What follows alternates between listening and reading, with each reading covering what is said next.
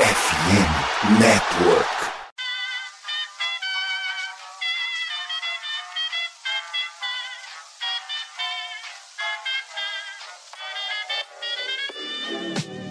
Mais uma rebatida forte. E ela tá fora daqui! Uau! E ela disse adeus!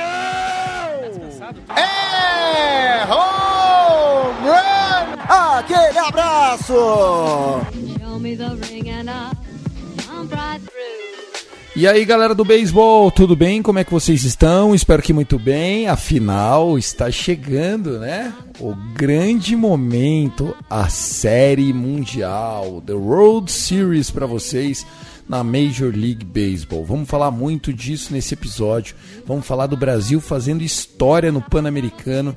Com certeza, um episódio muito legal que vai deixar é, o coração de quem é amante do beisebol um pouco mais aquecido. Afinal, o Brasil não só está fazendo bonito, como está sendo descoberto, como está contando boas histórias, tudo aquilo que a gente, amante do beisebol e dos esportes em geral, adora. Eu sou o Thiago Cordeiro e, claro, né, para falar dessa World Series entre Texas Rangers e Arizona D-Backs, tem ele, o The Lonely Rangers. Eu vou dizer, eu conhecia ele na época que ele era um piazinho, tinha o Lonely Rangers com 12 plays no podcast dele e olha só o tamanho do gigante do Texas. E aí, tá assim, ó, tá feliz da vida? Seja bem-vindo, irmão. Fala Thiago, fala Vitão. Cara, é que inacreditável, né? Eu não sabia desde que essa temporada começou e desde tudo que o Ranger passou nesse mês de setembro desde que, desde que ganharam 4 e perderam 16 numa sequência absurda. É, e cara, hoje a gente tá na World Series, né? Então é uma World Series que ninguém contava antes dos playoffs começar. Texas Rangers e Arizona Diamondbacks. Que coisa, né? Como o beisebol é incrível, né? Dois times que dois anos atrás vinham fazendo 106, 110 derrotas. E hoje ambos estão na pós-temporada, ambos estão na Série Mundial, né? Justamente no Fall Classic, como eles dizem. E é inacreditável, não sei nem como reagir. Eu sei que vai ser uma série inacreditável também. São dois times muito bons. E, esse, e essa World Series não aconteceu por acaso. Eles lutaram para chegar até aqui. E são as melhores campanhas, assim, de fato, dessa World Series, se você contar desde o começo, desde quando eles começaram no Wildcard. Exatamente, né? São dois times que superaram a desconfiança, se superaram dentro de campo, que tem jovens contando grandes histórias, né? De um lado, Corbin Carroll sendo um verdadeiro herói na, no upset, né? Na eliminação do Philadelphia Phillies, né? Ele conseguindo RBIs importantes no jogo 6, no jogo 7 principalmente. Do outro lado, Texas Rangers, né? Com Young, Johan enfim, Adolis Garcia, que que é isso? A gente falou do El Bombe há muito tempo atrás, né? Hoje é fácil você falar que o Adolis é bom, mas e lá em 2020, 2021, no comecinho do Rebatida? Ô Vitão, é tão gostoso, porque assim, a gente já tá na quarta temporada do Rebatida, né? A gente consegue dizer, eu já sabia, eu já avisava, mas assim, confesso, né? No começo do ano, se falassem que ia ter um representante da National League Oeste na World Series, ninguém ia falar que esse representante era o Arizona Diamondbacks. Com certeza iam falar que era o Dodgers, ou era o Padres, ou até, quem sabe, o Giants, mas o D-Backs é surpresa total, né? Verdade, Thiago. É, salve, salve, Thiagão, Tassi, meus caros, minhas caras vindos do Rebatida.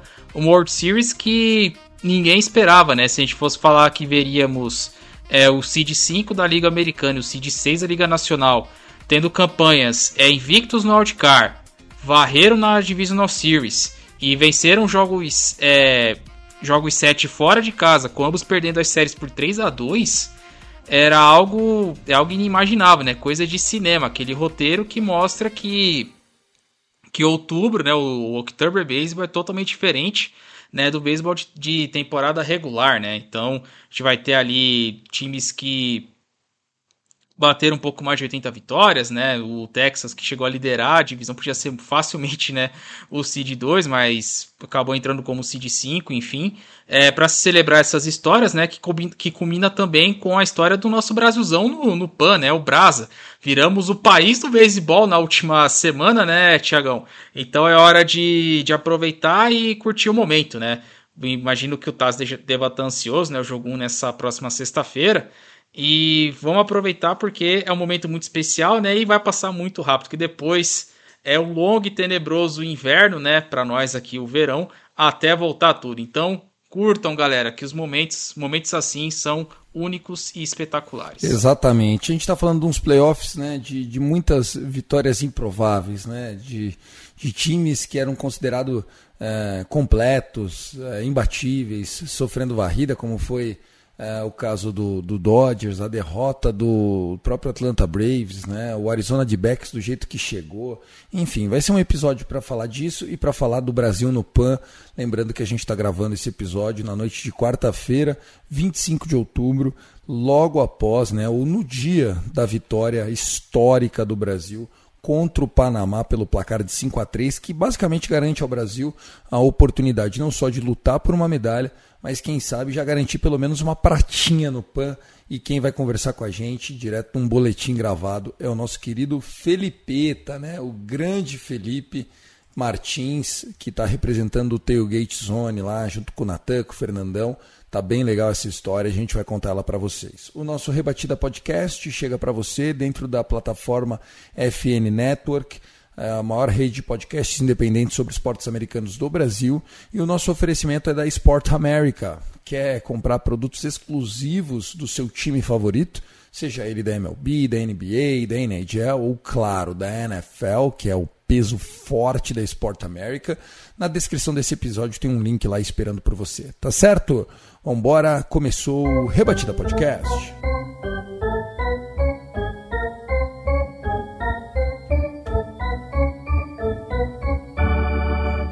Vamos começar contando essa história maravilhosa, né? Se dissessem há uma semana atrás, qual a sua expectativa do Brasil no Pan-Americano de Beisebol?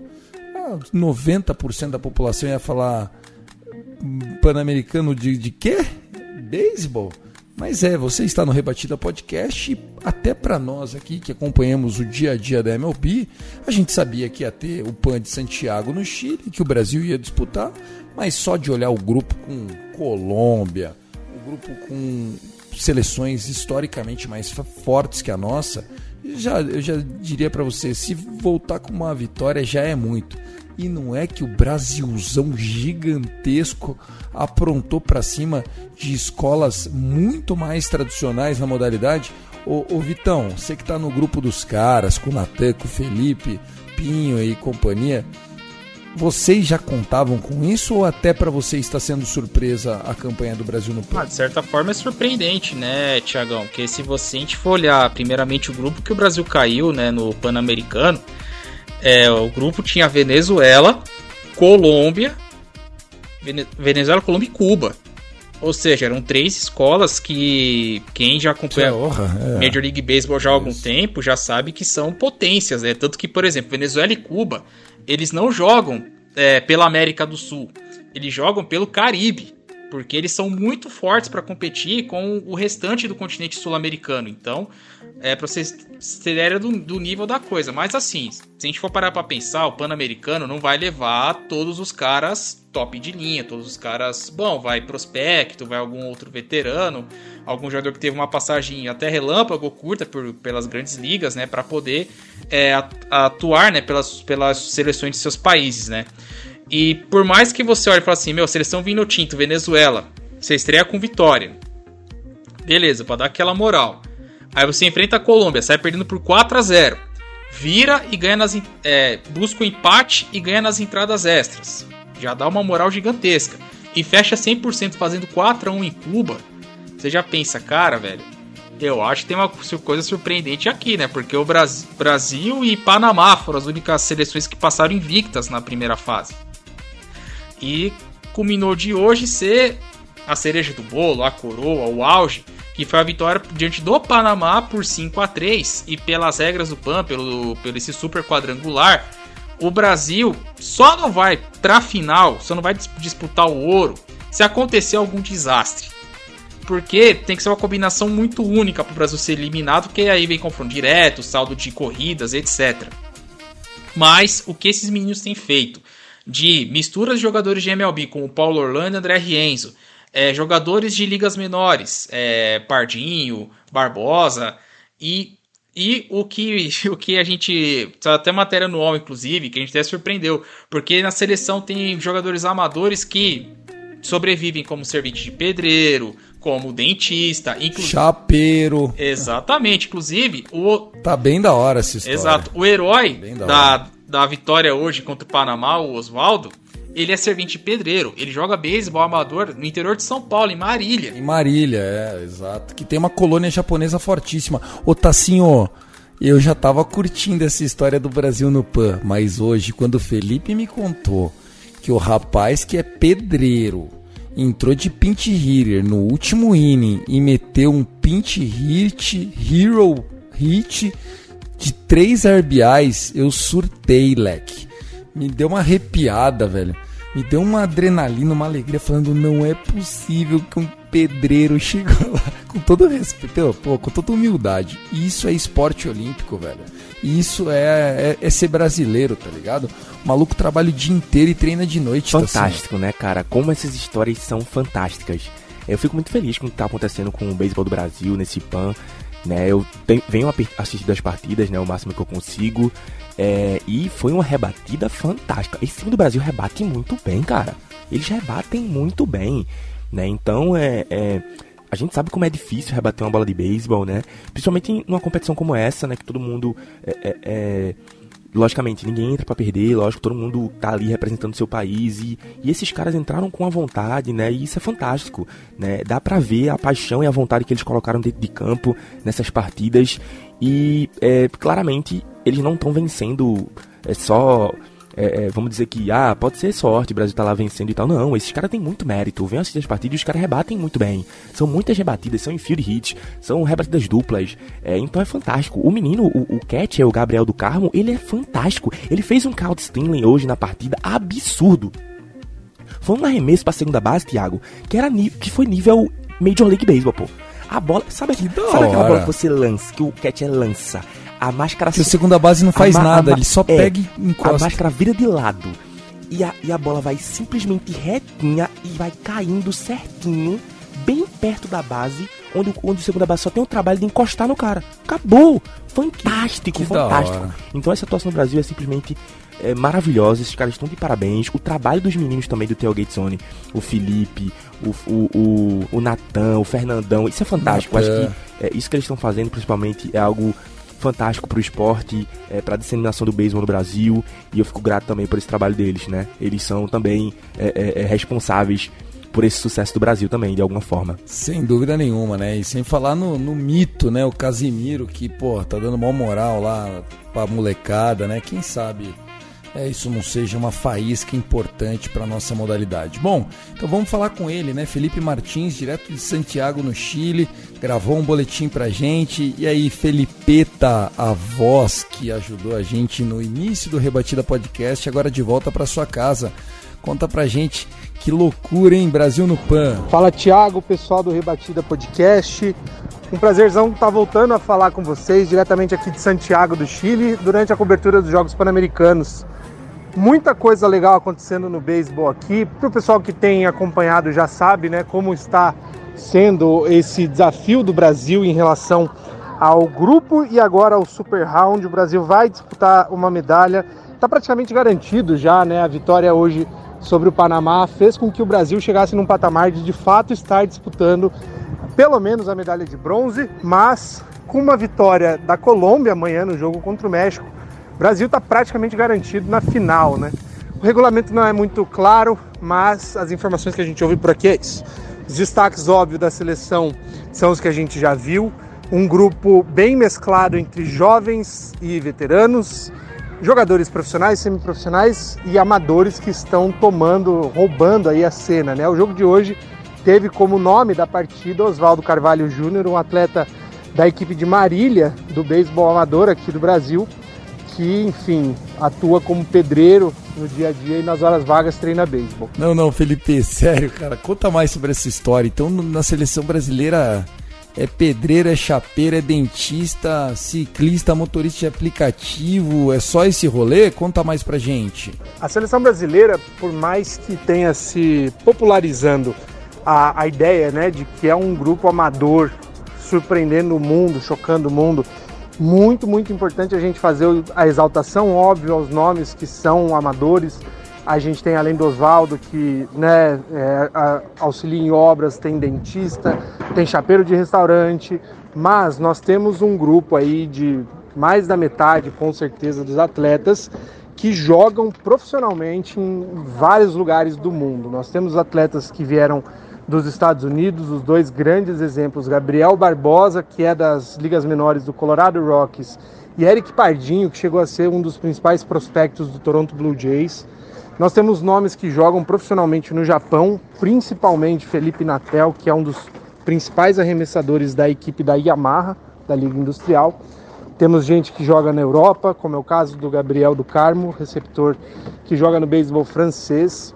Fora que muitos jogadores já passaram aí por em algum momento da carreira pelas ligas menores, pelas ligas de rookies, enfim, tem gente que já chegou até na AAA e claro, os dois grandes nomes, André Rienzo e Paulo Orlando, que foram atletas da Major League Baseball. Então, nós não estamos falando de uma seleção amadora, pelo contrário, nós estamos falando de um grupo profissional e semiprofissional que está muito bem mesclado com atletas com potencial para também um dia serem profissionais. Feito esse disclaimer, essa observação, a gente deixa aí nossa, nosso reconhecimento ao bom trabalho da equipe técnica que o Brasil tem feito, é, com poder mesclar de fato, poder trabalhar essa, essa mistura né, de, de cabeças, de personalidades, de expectativas principalmente, porque tem gente que está jogando o primeiro aí, torneio internacional, tem gente que está cinco, sete anos sem atuar pela seleção brasileira. Tem gente quase em, em fim de carreira já, prestes a se aposentar. Mas é isso, essa mistura toda dá resultado a um Brasil que tem jogado muito bem e encantado imprensa, torcedores, fãs de outras modalidades que estão vendo sim potencial no beisebol brasileiro. Legal, legal. Não, é, e foi o que o Vitão falou, né, Vitão? Tem, tem muita gente boa lá, né? Não, não que os amadores não sejam bons, assim, mas tem muita gente já mais preparada, com mais infraestrutura e com bagagem, né, Vitão? Exatamente, né? Os nomes que, que se destacam da seleção, seus nomes que já são conhecidos aqui da comunidade brasileira, né? Que é o Paulo Orlando, que foi campeão com Kansas City Royals e teve até uma uma trajetória até sólida na, na Major League Baseball, mas hoje em dia atua por, por outras ligas. O André Rienzo também, que Sim. chegou a, a, a, atuar pelo, pelo, principalmente pelo Chicago White Sox. Lenda. Né, e hoje ele foi selecionado no draft da Liga dos Emirados Árabes, né? No, nessa, durante essa semana. Inclusive sendo selecionado junto com a lenda. Bartolo Colon, com 50 anos, também jogará nessa liga, né? Olha como que mundo pequeno, né? Os árabes quer tudo, né, velho? Os árabes agora quer tudo, impressionante. Exatamente. Cara. E o Rienzo hoje, na partida contra o Panamá, é, o Brasil empatando 1 a 1 Panamá nas primeiras entradas só é, crescendo do Brasil, lotou base, segunda e terceira base ocupadas, com eliminado, uma rebatida podia ser o, o causar um dano gigantesco contra Renzo na tranquilidade, ia lá, eliminava os caras, chamava a torcida, arremessou três entradas limpas, certeiras, sem sustos, né? O outro destaque também, que é o closer do Brasil, né? Que é o Eric, é o Eric Pardinho, ele que fechou a partida contra Cuba, entrou hoje, né? Depois que o Brasil tá ganhando por 5 a 1 acabou. O Panamá acabou reagindo, o Pardinho entrou pra fechar a partida, ele que como o Felipe colocou, ele chegou a ser prospecto top 100 da MLB no, em anos anteriores, só que questões de lesão, enfim, acabaram meio que diminuindo um pouco o valor dele. Só que ele entrava, bola rápida, casa ali de 100 milhas por hora, é, é breaking ball para confundir o adversário. Então você tem esses nomes mais conhecidos, né? E também o Gabriel Barbosa, né? Que a gente brinca que é o Hoje, vai, hoje tem o Gabi Fro, né? Que tem o Gabi, o Gabigol e o Gabi Fro, né? Por ser o.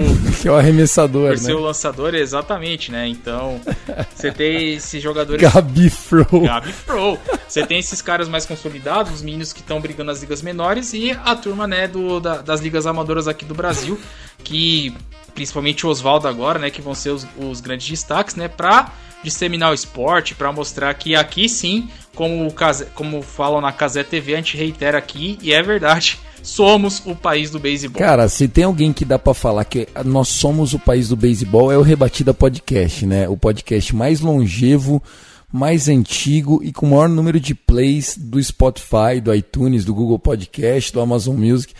A gente é o país do beisebol, né? Para nós, o Casimiro nem precisa reforçar isso, que a gente é apaixonado pela beisebol. Então, só para concluir o trabalho do Felipe Martins, junto com o Natan Pires, com o Fernandão, nosso sempre e eterno Dodgers da Massa, meu colega de bancada no Dodgers Cast. Felipe, divulga aí os canais e muito obrigado por estar com a gente mais uma vez e dessa vez trazendo notícias boas do Brasil. Você que volta no próximo podcast para contar como é que terminou esse sonho, né? Essa Cinderela season no nosso Pan-Americano de Beisebol. É isso, fica esse breve boletim aí. Continuem torcendo para o Brasil. Aproveitem que todo o evento está sendo transmitido de ponta a ponta, todos os jogos gratuitamente pela Casé TV, pelo canal Olímpico do Brasil. E óbvio, prestigiem o Tailgate Zone, projeto que está fazendo a cobertura desde o primeiro treino da seleção brasileira, lá em março ainda.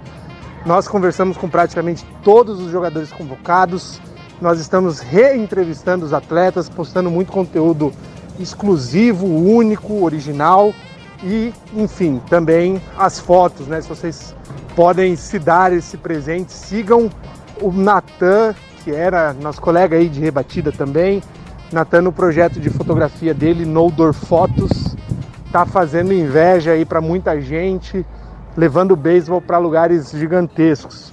É isso, fica o nosso abraço e o convite para continuar acompanhando as redes sociais do Tailgate Zone no Instagram, pelo arroba Tailgate Zone, é por onde a gente tem postado praticamente tudo. Eu fico por aqui, diretamente do Estádio Nacional, onde estão acontecendo outras disputas. Muito frio aqui no Chile nesse momento. E é isso. Abração, gente. Até a próxima. Tá aí. Brasil no PAN, próximo rebatida a gente atualiza. Torcer para que venha o ouro, né? Ô Tassinho, eu sei que o importante é competir. Eu sei que pra esses caras já valeu a pena, mas ouro é ouro, né, rapaz? Ô, rapaz, um ouro aqui, hein? Fantástico. Então, desejo sucesso a esses caras, né? Eles têm potencial para fazer isso acontecer. E vamos ficar na torcida, né? Esse time do Brasil é muito bom. Eles já mostraram isso, não estão invictos nesse momento na competição à toa.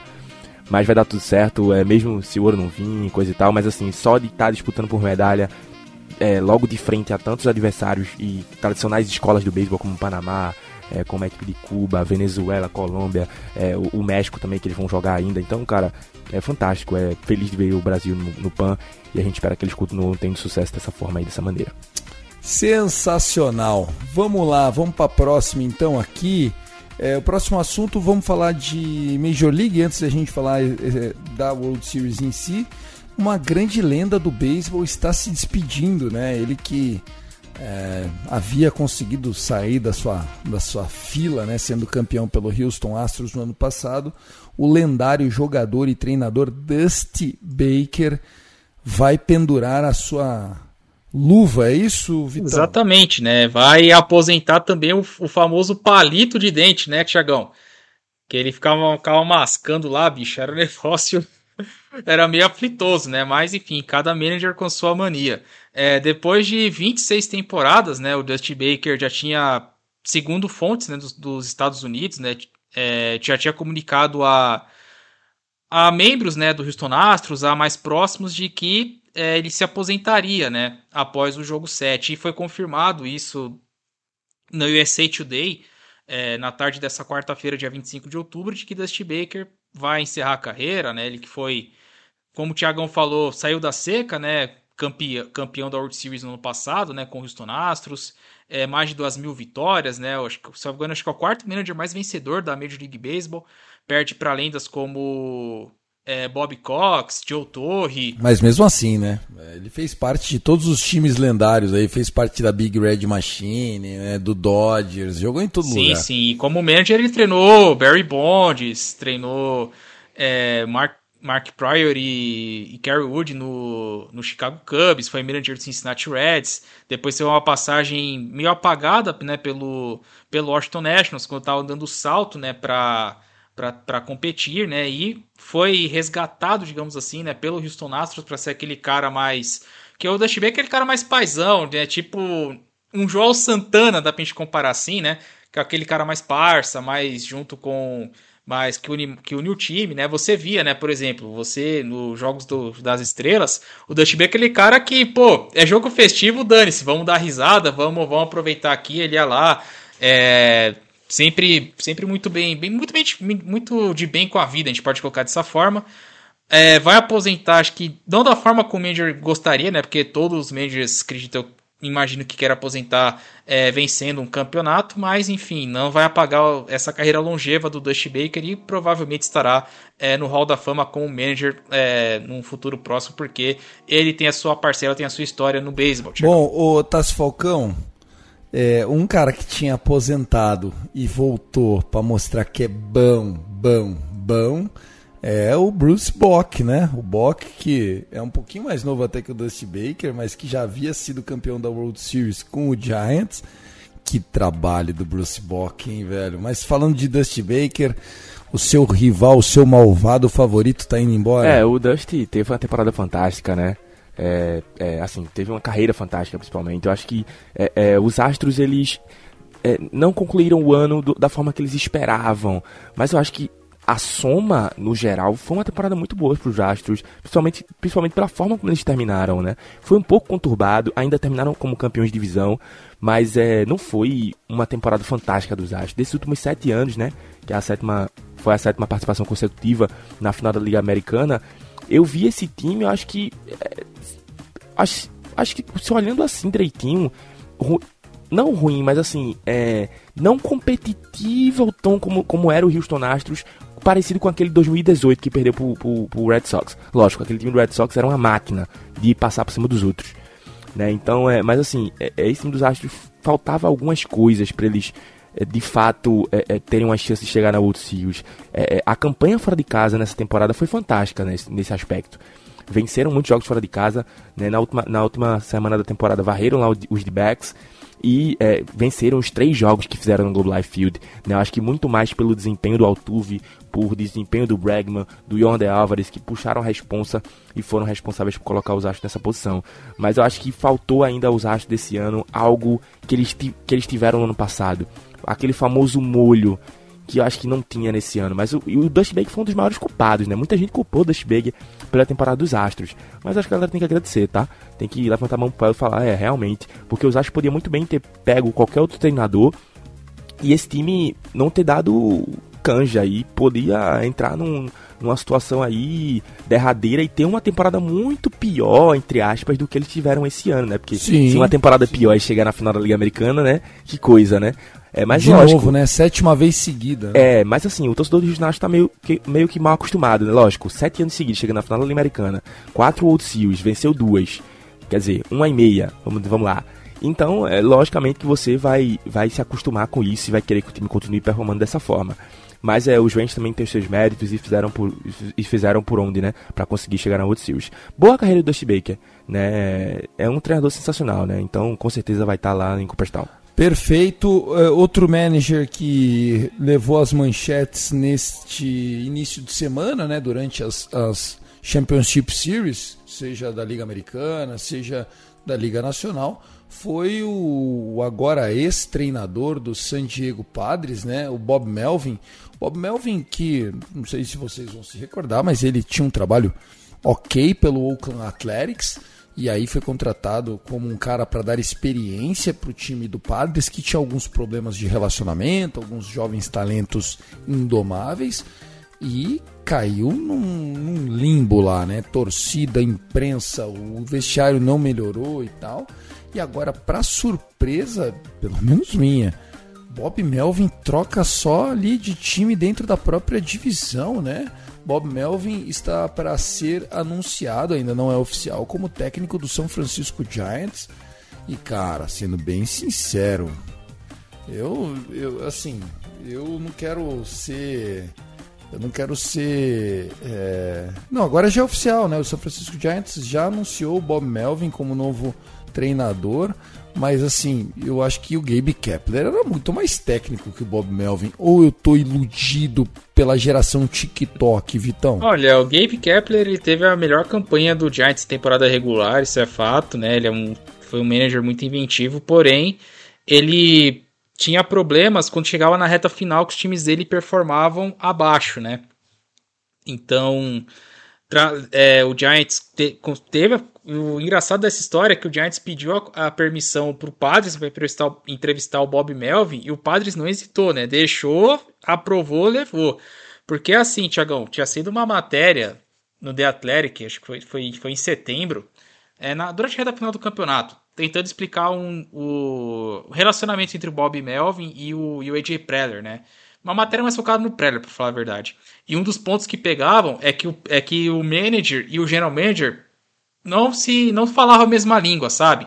Tipo, o Preller falava uma coisa para os jogadores, né? Falava as coisas fáceis e deixava as coisas difíceis pro, pro Bob Melvin falar.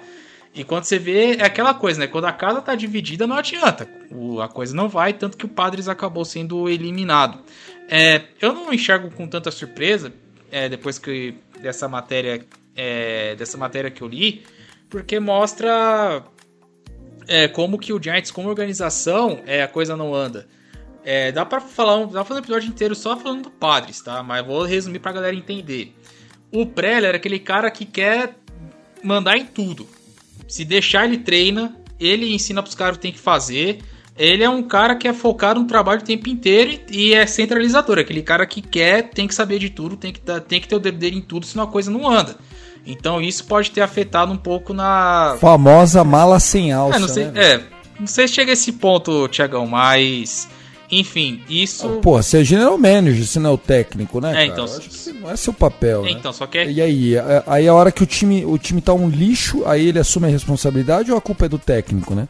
Porque tem esse problema lá, né? E assim, eu achei que o que eles fizeram com o Gabe Kepler foi uma baita sacanagem. Demitiu o cara, tá assim, ó, faltando dois jogos para acabar a temporada, pô. Termina o final de semana e manda o cara embora. Quando você manda o cara faltando dois dias para acabar a temporada, pô. O que, que você tá querendo? Você tá querendo mostrar força. É um pouquinho do que o Vitão tá falando aí, tá, senhor?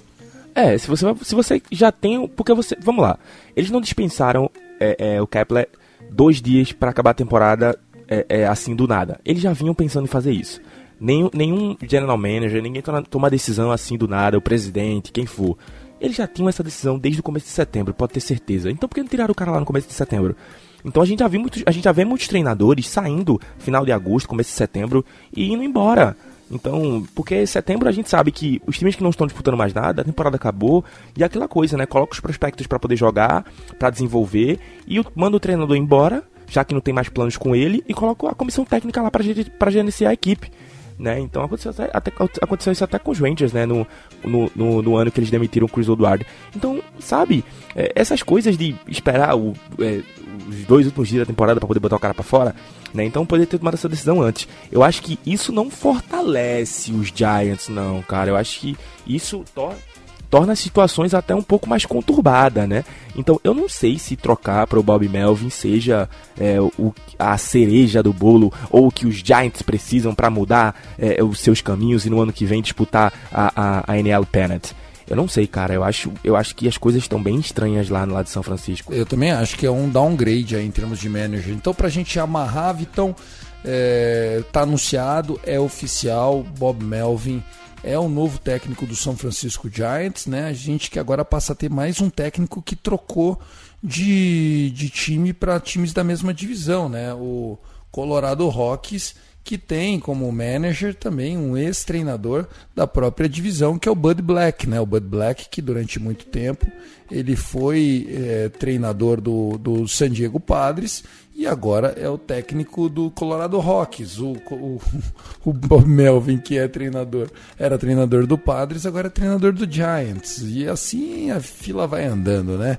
E a galera às vezes até é, acha que um treinador não tem muito impacto é, na, na performance do seu time, muito pelo contrário. O próprio Bruce Bock, que a gente vai falar agora do Rangers na World Series, é uma prova disso. Né? O time, na mão de um bom técnico, consegue performar e o time na mão de um cara que não ajuda o time a performar, acaba ficando aquém do esperado, caso do próprio Bob Melvin no San Diego Padres. Mais alguma coisa, Vitão? Ou vamos passar a regra e falar de World Series? Bom, só fechando mais um, uma notícia, né? O Red Sox agora vai ter o seu novo é, diretor de operações de beisebol, né? Essa nova é, fala no meio do front office americano, que é o Chris Barlow. Ele que era da, do front office do Chicago Cubs, foi entrevistado e, e foi anunciado nessa quarta-feira também que ele foi é, contratado. Entre os candidatos, Thiagão, sabe quem foi entrevistado para essa vaga no Red Sox? Gabe Kepler. Quem? O Kepler foi entrevistado. Sério? Foi. Só que recusar. Só que não, não, sei se foi ele que não quis ou se o Red Sox que, que cortou o cara. Mas, por exemplo, a Kim NG, que a gente não falou no último episódio, ela exerceu a. não Ela eh, optou por não exercer a sua. É, mutual option, né? Do Marlins, né? Com o Marlins, é, saiu. Isso. E ela. Que e, pecado, né, cara? Ela tava fazendo um trabalho absurdo. A única mulher no comando de operação da MLB. Isso. Era uma das mais competentes profissionais do meio. É, os... E ela decidiu não ficar no Miami, cara. O que aconteceu? É divergência de pensamento. É o Marnes quer uma coisa, ela quer outra. Não bateu, então cada um segue seu caminho. Basicamente isso. Xiii. E ela chegou a ser convidada para ser entrevistada pelo Red Sox, só que ela recusou. Ela não quis ser entrevistada pelo Boston Red Sox. Então, é, o Boston acabou optando né, pela contratação do Chris Barlow. E o restante é tudo mais, pode colocar aqui, é na parte dos rumores. Buck Showalter já foi ventilado para ser o novo manager do Los Angeles Angels. Esse cara, esse cara aí tá, tá brincadeira, um o Angels tá de sacanagem. Eu vi que o Craig Council do, do Brewers foi entrevistado pro New York Mets. Né? É, na verdade foi o Mets pediu permissão para entrevistar o Craig Council, né? Porque pra galera que Ele é bom demais, velho, ele é bom demais. Sim, é, e o Mets tem um trunfo, né? Eles contrataram David Stearns para ser o novo vice-presidente de operações de beisebol.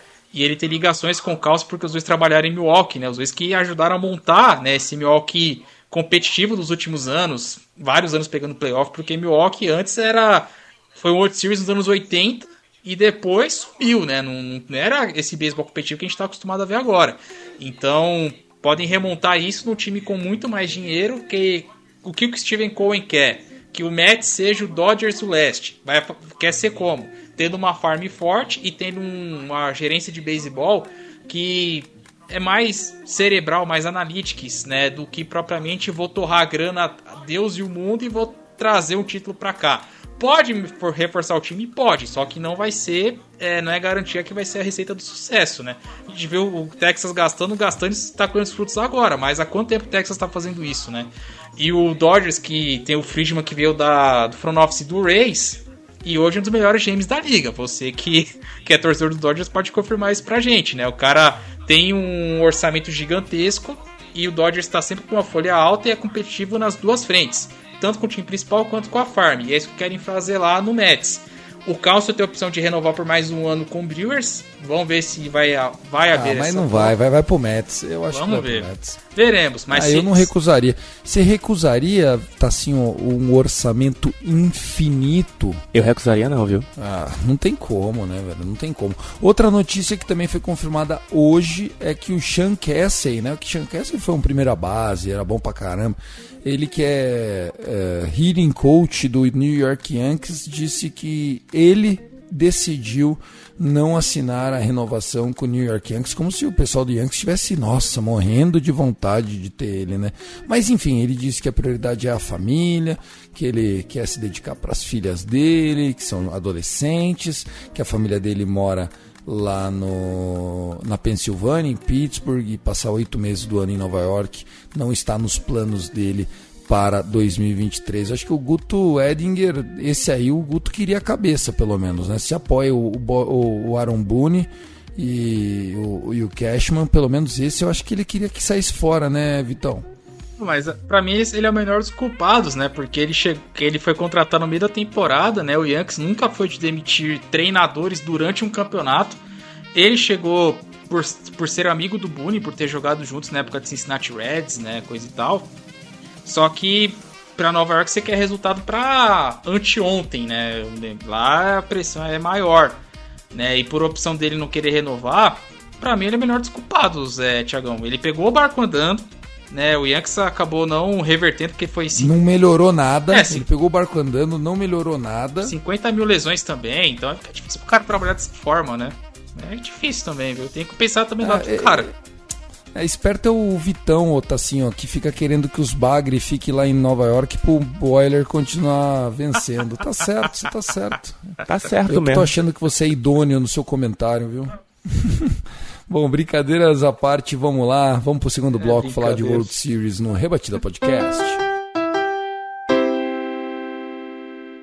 Senhoras e senhores, The Fall Classic está agendado. A partir de sexta-feira, amigo torcedor, prepare o seu coração, porque a série mais aguardada está agendada. Jogos no Texas, sexta e sábado, 9 horas da noite, horário de Brasília.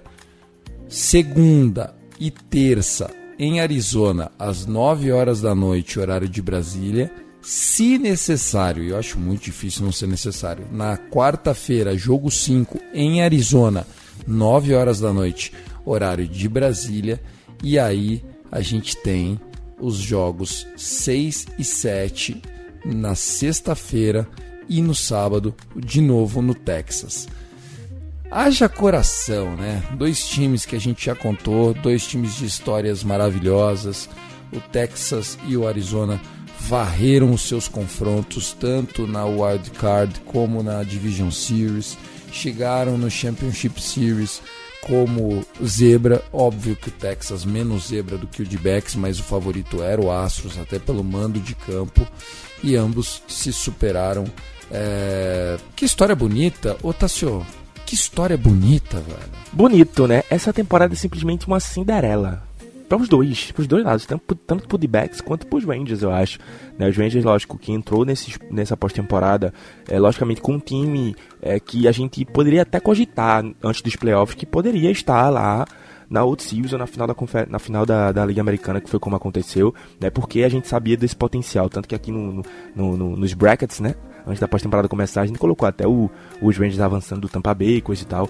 Mas assim, é, é uma temporada, é uma pós-temporada muito surpreendente, né, de fato, porque você se manter é, num ritmo de mesmo quando as coisas parecem estar tá inclinadas a dar errado, parecem estar tá inclinadas a serem resolvidas, ou você olhar assim e falar, é, eles acabaram, é, eles terminaram. E o, e o time dá a, a, volta por cima como deu é impressionante. Tanto o D-Backs como os Rangers. Porque o, o, D-Backs veio de, da, da Filadélfia perdendo por 2 a 0 a série e toda a imprensa de Filadélfia fazendo piadinha, dizendo que os filhos iam tomar banho na piscina e coisa e tal. É, os Rangers tomaram um soco no estômago no jogo 5 com aquele home run de três corridas do Altuve, né? E o Maldonado vai na entrevista da Fox é, no pós-game e fala que é, acho que eles erraram em acordar o Houston Astros.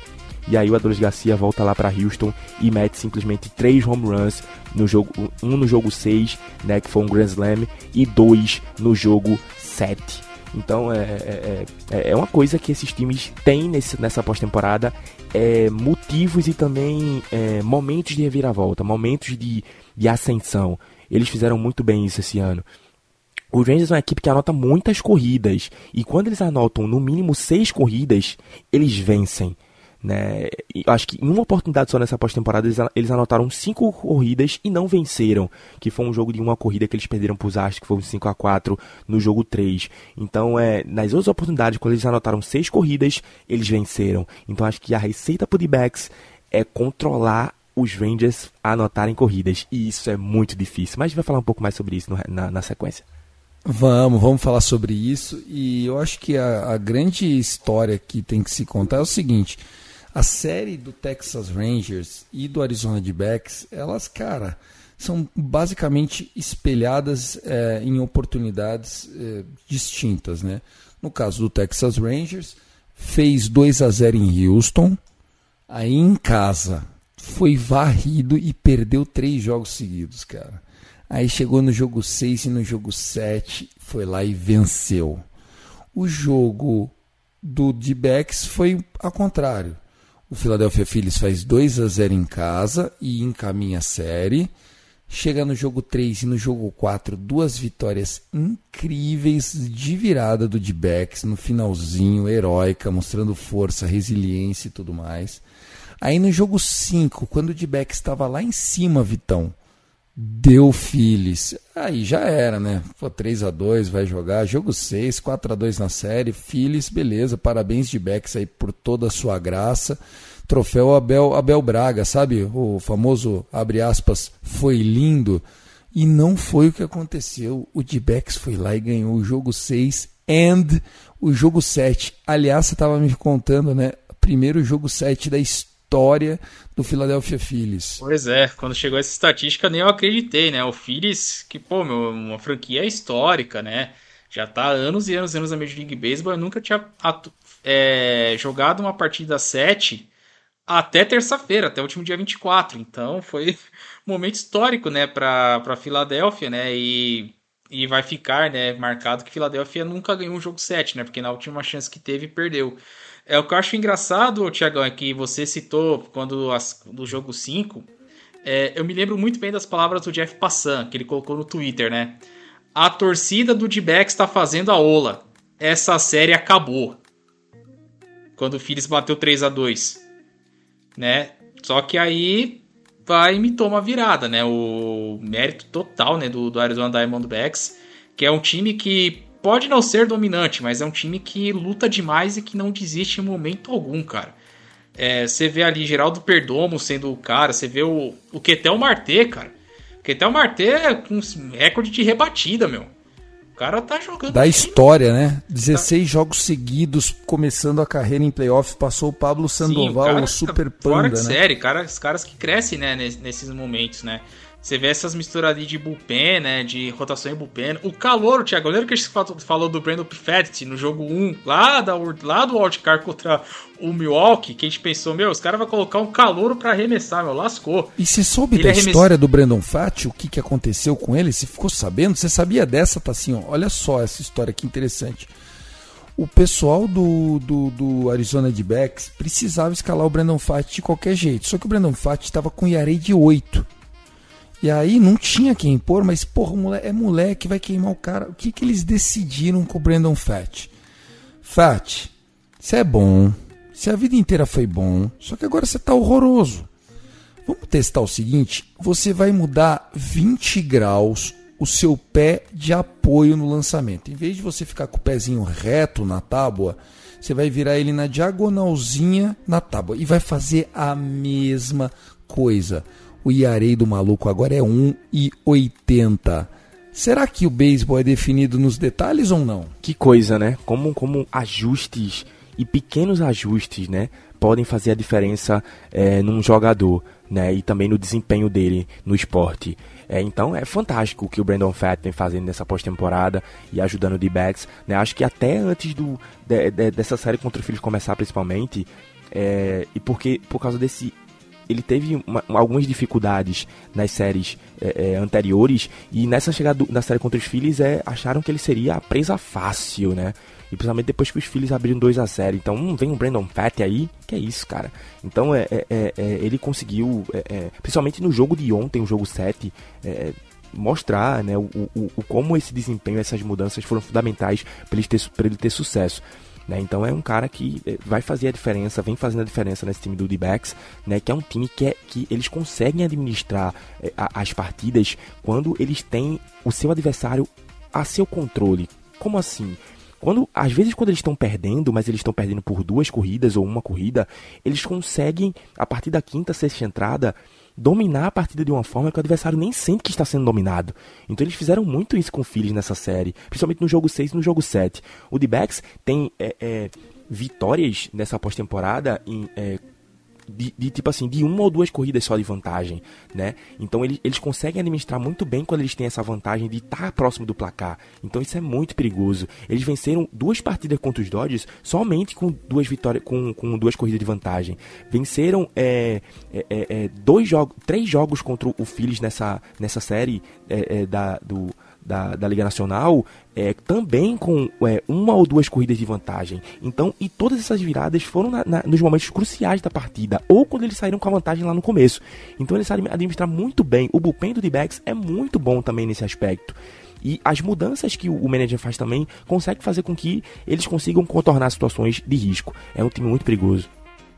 É um time muito perigoso, né? Muito perigoso. Vai ser uma série é, muito competitiva. Falando aqui é, de alguns destaques dessa série, né, já está anunciado quem serão os, os arremessadores para abrir.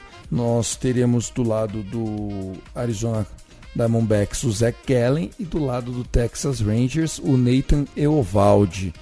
Acho que é uma boa decisão, né? O Nathan Eovaldi está simplesmente perfeito, embora o Jordan Montgomery também esteja num momento absurdo. Zach Gallen contra Nathan Eovaldi. Quem diria, hein, Eovaldi? O Eovaldi foi mandado embora do Dodgers pro Marlins.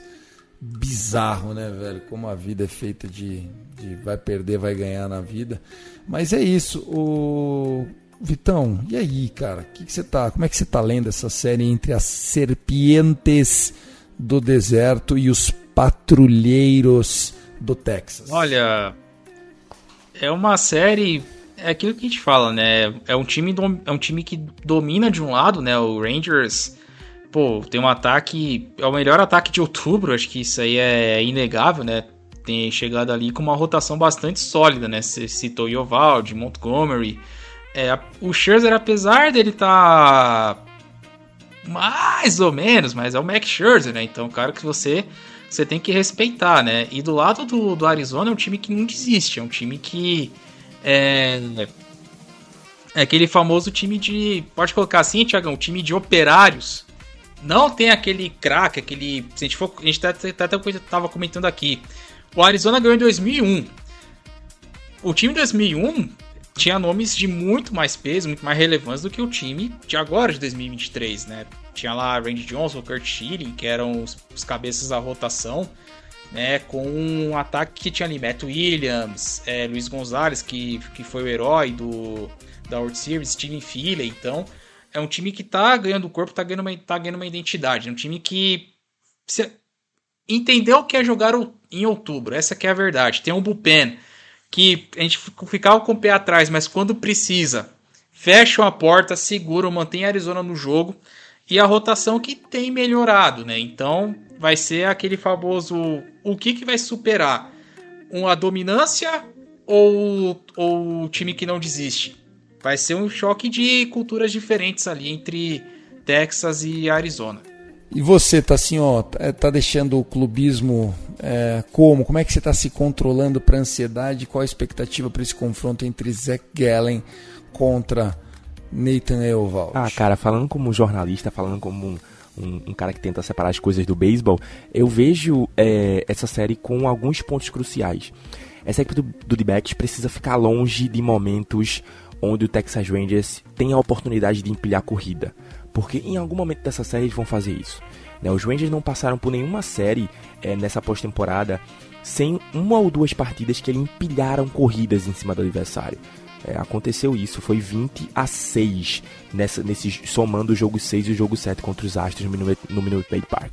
Foram 9 corridas no jogo 6 e 11 no jogo 7. Então, se o D-Backs conseguir separar, é, é, conseguir superar os Rangers nesses momentos, quando eles têm chance de empilhar corridas eles vão empilhar corridas, eles vão ter sucesso em algum momento nessa série. Então, acho que tudo passa pelos, pelos arremessadores iniciais. O Zach Gallen, o Mary Kelly, o, o, o, o Brandon Path. Então, os iniciais vão ter que ter um desempenho muito bom para poder jogar para os reli pro, pros, pros relievers, para o pessoal do bullpen, é, partidas aproximadas. Porque os Rangers têm muitas dificuldades a partir da quinta, sexta, sétima entrada de em algum momento ter que anotar corridas, eles não conseguem. Então, se o D-backs conseguir manter partidas com uma, duas corridas de vantagem e puder buscar contra um Harold Strapman que ainda não é confiável, né, no oitava entrada, é, então é, é, perigoso. Eu acho que os Rangers podem se colocar em situações de perder partidas em momentos como esse. Então, se eles tiverem a oportunidade de sair na frente, anotar muitas corridas, acho que fica difícil pro D-backs. Até pelo momento como eles tomaram aquele 10 a 0 lá na Filadélfia. Então eles têm que ficar longe de partidas assim. Se eles ficarem longe de partidas onde eles, onde eles sofrem muitas corridas no começo, vai ficar difícil de buscar. Mas se eles conseguem deixar as partidas próximas, é, é, com vantagem de uma a duas corridinhas, eu acho mais a vantagem de backs nesse jogo aí, viu? Porque eles têm um bullpen melhor que os dos Rangers, apesar que os Rangers têm o Josh Burns que vem fazendo uma temporada fantástica nessa pós-temporada. Né? O Thiago chegou a falar em algum momento nesse ano que, pô, o Josh Burns é uma merda, não sei o que. Então realmente ele é. Então, mas ele tá assim, tem um playoff fantástico, uma pós-temporada fantástica. Né? O Josh Burns já passou pelo Dodgers, né? Então, assim, cara, é, é eu acho que a receita é essa. O, o, os Rangers precisam anotar muitas corridas para ter chance de vencer e os D-backs precisam deixar os Rangers bem próximo, bem perto em relação a corridas para eles terem chance de virar na sétima ou oitava entrada. Então pode ter certeza que em vários jogos dessa série, ou os Rangers vão anotar muito, ou os D-backs vão conseguir segurar os Rangers e vão virar nas, nas, nas partes cruciais da partida. Perfeitamente. É, eu acho que existe um, um, um favoritismo é, para a equipe do, do Rangers, é, não só por conta do talento de 1 a 9, né? não que o D-Backs, pelo amor de Deus, o D-Backs varreu o Dodgers, ganhou do time mais quente da National League e quando pegou o Brewers, é, fez o Brewers parecer, sei lá, um time de Triple A, não deu a menor chance, né? Mas eu acho que o Rangers é, tem mais talento é, comprovado.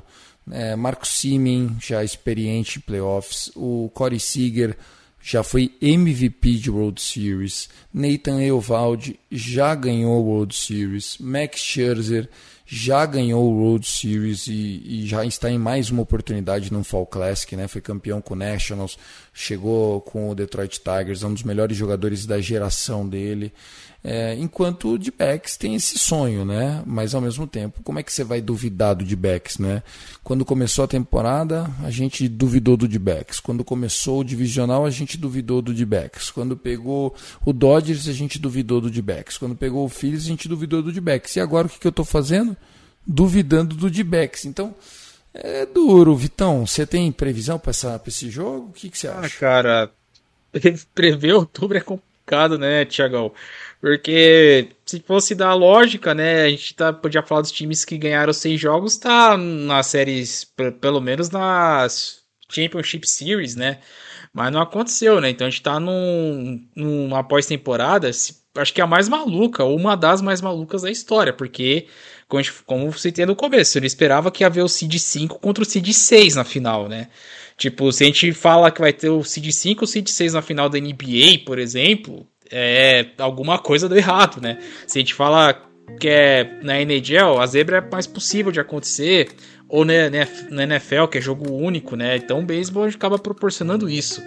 Olha, do jeito que a gente tá muito bem nos palpites, cara, é, a gente pelo menos acertou que o Rangers foi pra final, né? Então, estamos 50% nas últimas duas séries, né? é bem Mas... isso, né, cara? Mas se eu tivesse que, que, que, apontar uma, cara, ainda. ainda. ainda. ainda peso, cara, porque. Pra mim, o ataque do Rangers ainda consegue se superar nesses momentos, velho. É, eu falei isso do Phillies também quebrei a cara, mas já que estamos aqui, comemora, Tassinho. 4x2 Texas. É, tá aí. O pessoal, vamos lá. Eu também acho que o Texas vence. Eu acho que 4 a 2 é um bom número. É, embora a gente não pode duvidar do D-backs, né? O grande lance eu acho que vão ser esses dois jogos no Texas.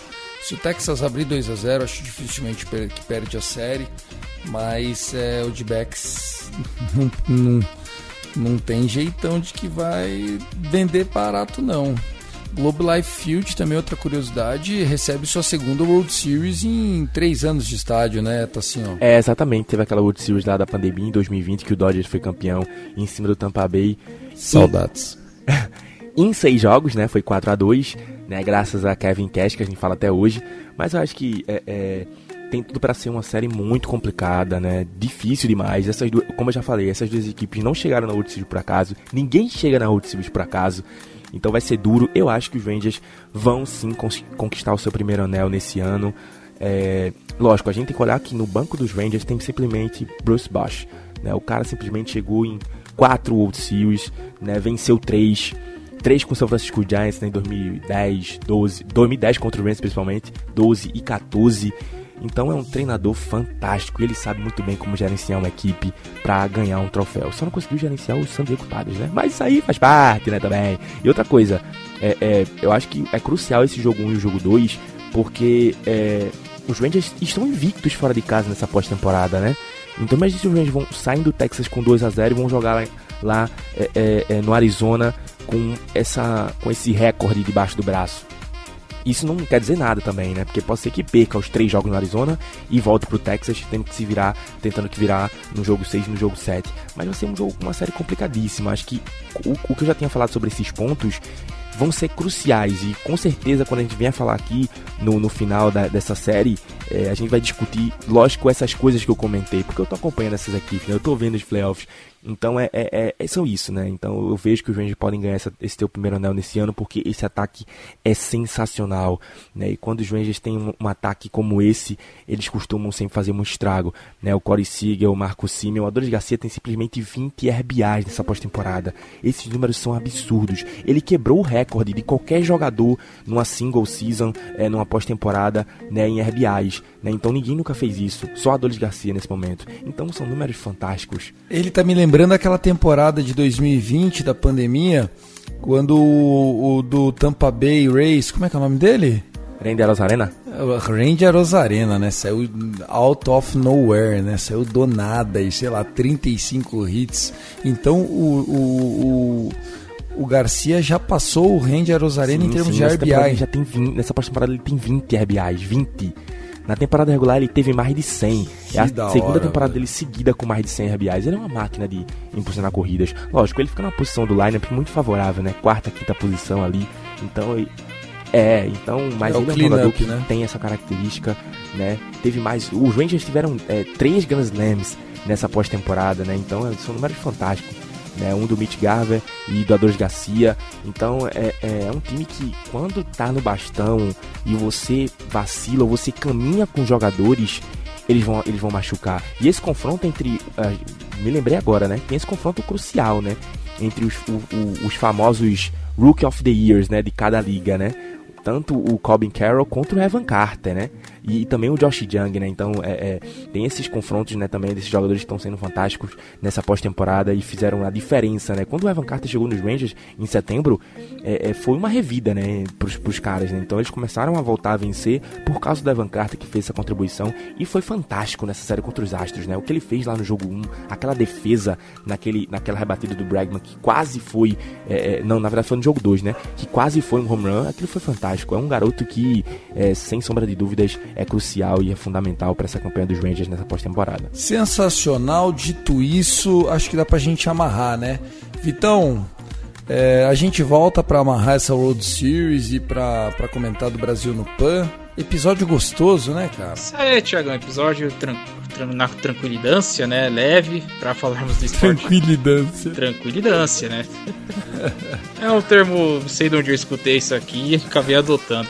Mas enfim, aqui na tranquilidade, podendo falar do, do, esporte que a gente gosta, né? Falar dessa Cinderella Seasons no Pan-Americano, na, na Major League Baseball, né? Uns falam que a ah, World Series é, perdeu o prestígio porque é dos times é, Texas e Arizona, que não são mercados grandes e tal, mas enfim, cara, outubro é isso, velho. Se você não tá é, acostumado com, com playoff, né?